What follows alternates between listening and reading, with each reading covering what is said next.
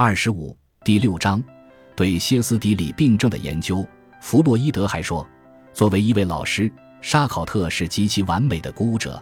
他的每一次讲座部是结构方面和文章方面的典范。他的文体优美而高度完善，他的讲演是如此生动和深刻，以致久久的在耳边留有回音。而他的实验操作过程则可以栩栩如生的在你的眼前保留很多天。弗洛伊德还为沙考特翻译论文，在自传中，弗洛伊德写道：“有一天，我听到沙考特感叹着战后直普法战争后还不曾有人把他的讲义译成德文，还说假如有人愿意把他的新讲义翻成德文，他就很高兴。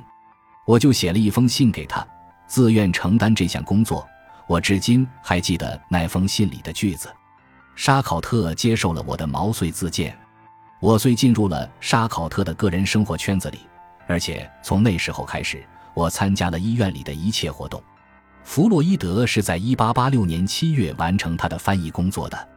沙考特的这篇讲义的德文译本比他的法语原文还提早出版了几个月。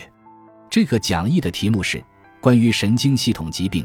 特别是关于歇斯底里病症的新讲义，为了感谢弗洛伊德的德文翻译，沙考特赠送给他一套他的著作全集，书上还写了如下献词：献给弗洛伊德医生先生，沙尔比德里埃尔的最珍贵的纪念。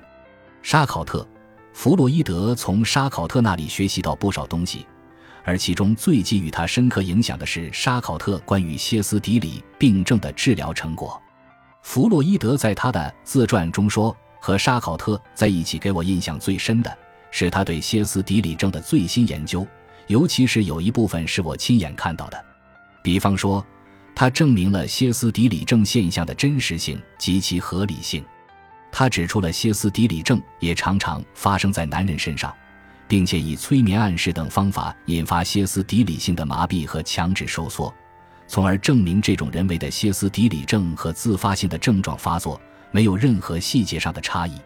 沙考特的许多教范，先是引起我和其他就教者的惊奇，继而发生怀疑，使我们想办法去应用当时的学理以求证实他的学说。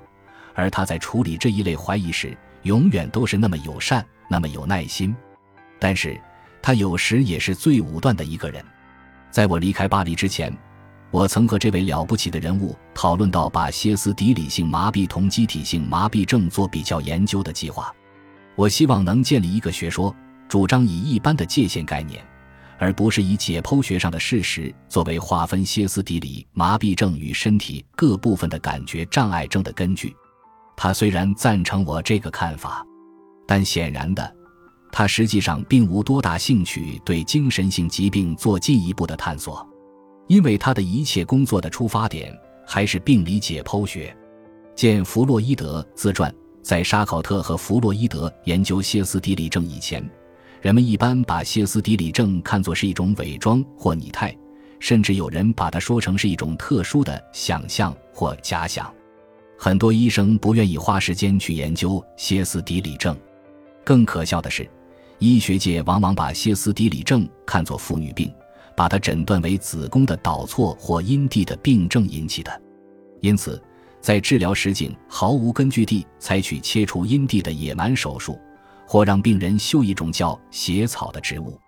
这种草有特殊的味道，病人闻了以后可以引起一种特殊的反应，引起子宫的收缩。沙考特的卓越贡献就是确定歇斯底里是神经系统的疾病，排除了上述种种荒唐的治疗法。实际上，歇斯底里症这个名称本身就是医学史上的耻辱的痕迹。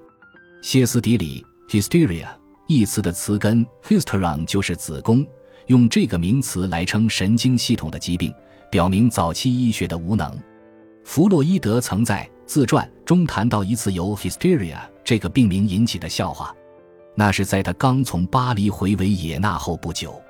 弗洛伊德向医学会报告自己在巴黎的学习成果，到会的许多人，包括所谓的医学界权威，如医学会主席班贝尔格医生，竟宣称弗洛伊德的报告是无法令人置信的。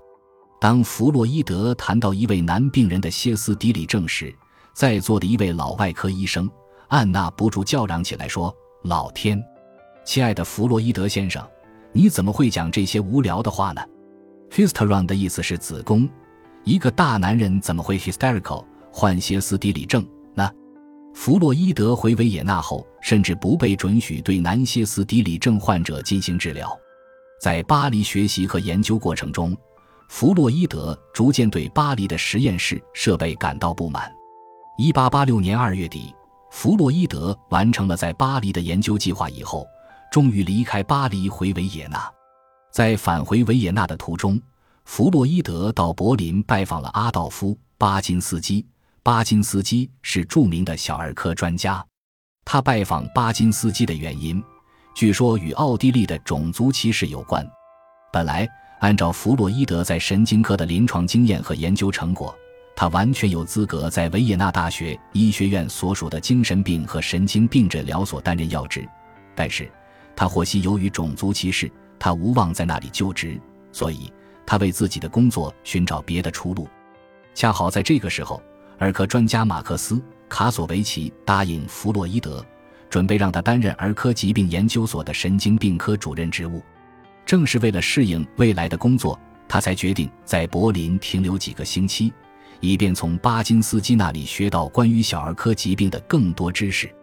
弗洛伊德回到维也纳以后，就正式担任儿科疾病研究所的神经病科主任。在那里，他工作了很多年。与此同时，他在维也纳正式开业行医。自那以后五年内，弗洛伊德一方面沉浸在家庭生活的幸福气氛中，另一方面勤勤恳恳地从事本行工作。从1886年到1891年，弗洛伊德只发表了一篇论文。这篇论文发表于1888年。内容是对两个患偏盲症的儿童的观察和治疗的总结和分析。弗洛伊德对这一段时间的工作并不满意。他在自传中说：“在1886年到1891年之间，我几乎没有做过半点科学研究工作或发表过半篇文章。